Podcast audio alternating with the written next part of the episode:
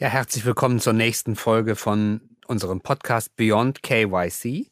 Mein Gast heute ist Dennis Hannemann vom Bundesanzeiger Verlag und er ist dort Leiter regulatorische Strategie. Ist ein sperriger Begriff, aber es wird noch besser, denn wir haben heute auch einen Folgentitel und der heißt Trafin G und Mopec im Überblick, die Auswirkungen der neuen Gesetze. Erstmal ganz kurz, Dennis, was heißt Trafin G und was heißt Mopec? Ja, das sind so Zungenbrecher. Das macht der Gesetzgeber sehr gerne.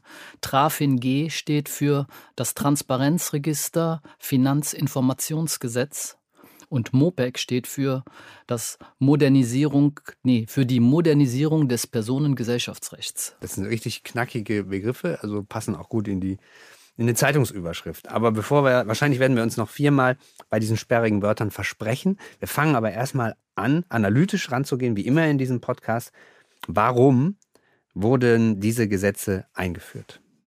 Ja, das Transparenzregister Finanzinformationsgesetz oder auch in der Abkürzung TRAFIN-G. Es ist im Prinzip eine weitere Evolutionsstufe im Kontext von EU-Geldwäscherichtlinien. Das heißt, der Gesetzgeber ist im Jahr 2017 hingegangen und hat die vierte EU-Geldwäscherichtlinie ins Leben gerufen. Und äh, diese Richtlinie unterliegt seitdem einem ständigen Wandel. Ein Jahr später kam schon die fünfte Richtlinie. Aktuell arbeitet der Gesetzgeber an der sechsten Richtlinie. Und das Trafin G ist die nationale Umsetzung, sprich die Umsetzung in deutsches Recht, im Prinzip die Anpassung des Geldwäschegesetzes an diese neue Regulatorik. Und das MOPEC? Das MOPEC ist ein Gesetz, was noch in Kraft treten wird, und zwar am 1. Januar 2024. Ähm, das dient dazu, die äh, Modernisierung des Personengesellschaftsrechts, das heißt es, dort äh, liegt der Fokus primär auch auf den GBRs. Das ist eine Rechtsform in Deutschland. Das ist die Gesellschaft bürgerlichen Rechts, eine ganz einfache Rechtsform. Und ähm, der Gesetzgeber versucht mit diesem Gesetz ähm, die alten Grundlagen zu erneuern und an die neuen Zeiten anzupassen. Und das wird in Kraft treten am 1. Januar 2024. Im Grunde sind das alles Gesetze, die Geldwäsche und Terrorismusfinanzierung verhindern sollen. Gucken wir uns aber beide Gesetze noch mal kurz im Einzelnen an. Welche Auswirkungen wird das neue Trafin G auf die verpflichtenden Institute, beispielsweise Banken und Versicherungen, haben? Ja, das Trafin G ähm, hat äh, vor allem folgende primären Auswirkungen. Ich meine, das sind ja Novellen, die schon das Geldwäschegesetz äh, in Summe betreffen.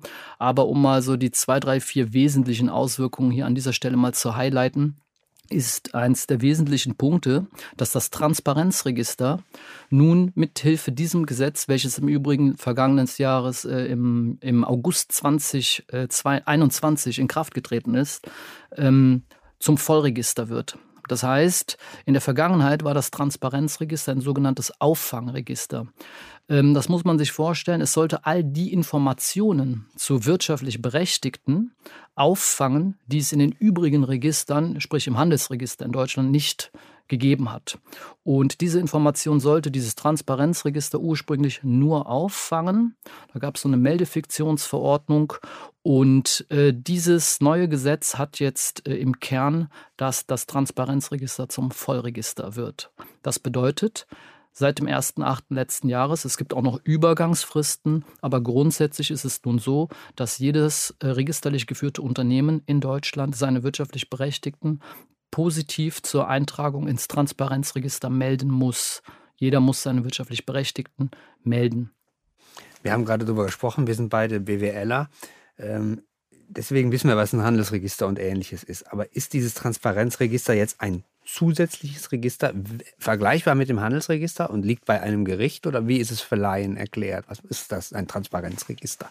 Ja, das ist wie folgt. In Deutschland haben wir ja, ähm, sage ich mal, aus dem Föderalismus kommend eine heterogene Registerlandschaft. Sprich, wir haben in Deutschland ähm, über 100 Amtsgerichte, beispielsweise das Amtsgericht Köln, das Amtsgericht München oder Amtsgericht Berlin. Dort sind die Handelsregister. Und wenn Sie beispielsweise ein Unternehmen, eine GmbH in Deutschland gründen, dann muss der Notar eine Handelsregisterbekanntmachung machen. Sprich, es wird beispielsweise am Amtsgericht in Köln in das Handelsregister eingetragen. Ähm, somit haben Sie im Handelsregister diverse Informationen zum Unternehmen, zum Geschäftszweck, zu Geschäftsführern und so weiter und so fort.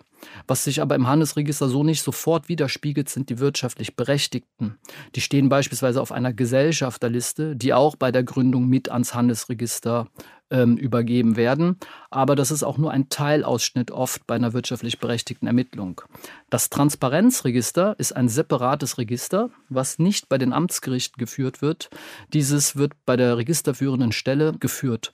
Und es ist ein äh, völlig neues Register und hat die Aufgabe, vor allem wirtschaftlich berechtigte Informationen zu jedem Unternehmen in Deutschland zu sammeln.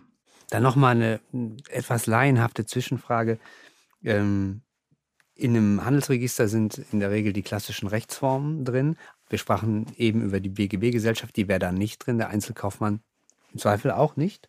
Ähm, wer steht denn im Transparenzregister? Privatpersonen, auch du und ich, auch wir, wenn wir eine Fahrgemeinschaft gründen?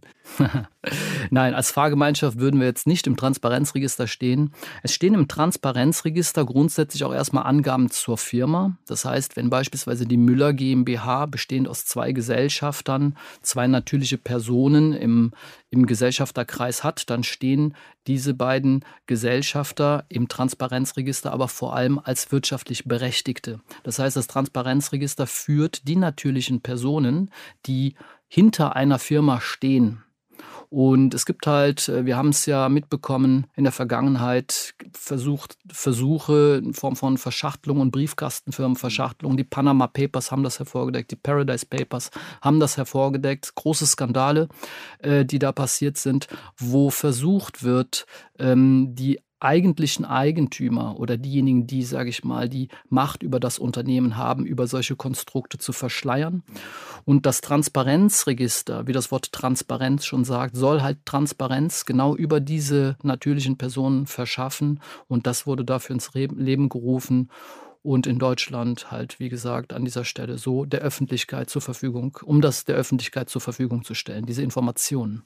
Bei kleineren Gesellschaften kann ich mir das als Laie wunderbar vorstellen. Da gibt es zwei, drei, vier oder fünf wirtschaftliche Berechtigte. Rein Interesse halber, wie ist das denn bei einer Aktiengesellschaft mit Millionen oder Abermillionen Anteilseignern oder einer simple Volksbank mit hunderten Genossen?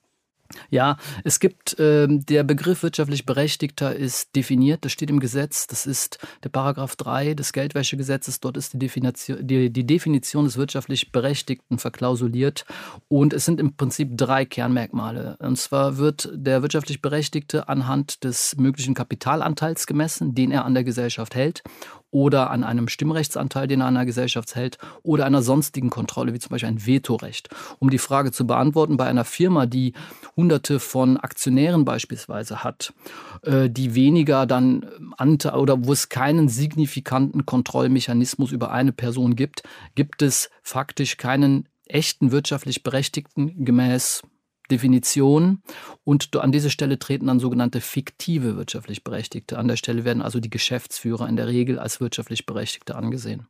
Also die Gremien, Vorstand, genau. sowas in der Art. Jetzt haben wir über solche Rechtsformen geredet, aber das, äh, das MOPEC, das ja Modernisierung des Personengesellschaftsrechts bedeutet, hat ja die anderen Rechtsformen, nehme ich mal an, zum Ziel, Personengesellschaften, OHG, KG, die BGB-Gesellschaft. Welche Auswirkungen wird das auf die deutsche Unternehmenslandschaft haben, die ja von diesen Rechtsformen geprägt ist, was ja eine deutsche Besonderheit ist. Die gibt es ja in, in der Schweiz, glaube ich, gibt's, die kennen gar keine Personengesellschaft. Ja, also das MOPEC hat vor allem zum Ziel, das ähm, alte GBR oder die, die, die GBR-Rechtsform auch in eine, sage ich mal, registerlich geführte Rechtsform zu überführen. Ähm, es ist äh, der Versuch an der Stelle, die aktuell nicht eintragungspflichtige GBR die handelnden Personen dahinter auch in einem Register äh, niederzuschreiben. Und ähm, deshalb heißt das die Modernisierung des Personengesellschaftsrechts. Das Personengesellschaftsrecht existiert schon äh, seit Jahren und es ist im BGB geregelt. Das heißt, die GBR ist im BGB geregelt aktuell und auch künftig. Und man hat nun ähm, der BGB-Gesellschaft eine neue, sage ich mal, Verortung erteilt, insofern, als dass man gemerkt hat, dass auch eine BGB-Gesellschaft im im unternehmerischen Verkehr draußen teilnimmt. Wenn Sie beispielsweise eine Immobilie kaufen, dann ist es oft der Fall, dass dafür BGB-Gesellschaften gegründet werden, die diese Immobilie erwerben und dann auch im Grundbuch eingetragen werden.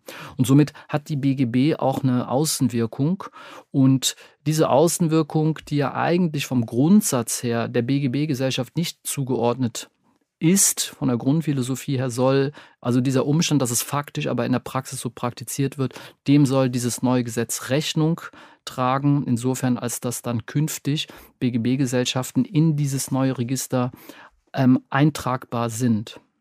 Äh, die Gesellschaft bürgerlichen Rechts, also die BGB-Gesellschaft, der einfachste wirtschaftliche Zusammenschluss von natürlichen Personen in unserem, in unserem Land. Ähm, da sind ja sehr, sehr viele äh, drin. Die eben angesprochene Fahrgemeinschaft ist, wenn man sich die Kosten teilt, eigentlich auch schon eine BGB-Gesellschaft, kommt bestimmt in kein Register.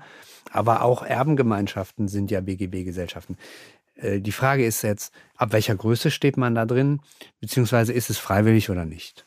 Ja, das hat der Gesetzgeber auch interessant geregelt. Und zwar ist es so, dass erstmal grundsätzlich keine Pflicht besteht, dass man eine BGB-Gesellschaft in dieses Register eintragen muss. Es besteht also keine Eintragungspflicht. Nichtsdestotrotz hat der Gesetzgeber die Pflicht zur Eintragung aber an einen Verwendungszweck geknüpft. Das bedeutet, dass sie künftig gewisse Geschäftstätigkeiten nur dann ausführen können, wenn Sie in der Rechtsform einer GBR diese eingetragen haben. Lassen Sie mich ein Beispiel machen. Wenn Sie beispielsweise eine Immobilie erwerben möchten, dann ist das ein ganz klassischer Fall, wo der Gesetzgeber gesagt hat, so, sofern eine GBR genutzt werden soll, im Grundbuch eingetragen zu werden, muss diese künftig in dieses neue Gesellschaftsregister eingetragen werden. Und ja, man kann das im Prinzip dann sich so vorstellen, dass halt äh, voraussichtlich auch immer weiter sukzessive weitere Verwendungszwecke wahrscheinlich hinzugenommen werden. Das heißt, je nachdem, welche Geschäftstätigkeit ich ausüben muss, bin ich verpflichtet, mich einzutragen. Ansonsten kann ich das Geschäft nicht ausführen. Insofern haben wir eine indirekte Verpflichtung äh, zu dieser Eintragung in das neue Gesellschaftsregister. Dann die letzte Frage, weil ich glaube, da sind auch kleinere Firmen ja dann von betroffen kostet die Eintragung ins Transparenzregister mich etwas? Die Eintragung ins Transparenzregister ist kostenfrei. Das heißt, äh, ne, also an dieser Stelle entstehen keine Kosten für den Unternehmer. Ähm, das Transparenzregister ist gebührenfinanziert. Äh, der Gesetzgeber hat das umgelegt auf die gesamte Unternehmenslandschaft in Deutschland und die Eintragung selbst ist erstmal kostenfrei. Alles klar. Vielen Dank, Dennis Hannemann vom Bundesanzeiger, der heute mein Gast war. Das war der Podcast Beyond KYC. Mein Name ist Thorsten Breitkopf. Ich bin der Wirtschaftsressortleiter des Kölner Stadtanzeiger. Bis zum nächsten Mal.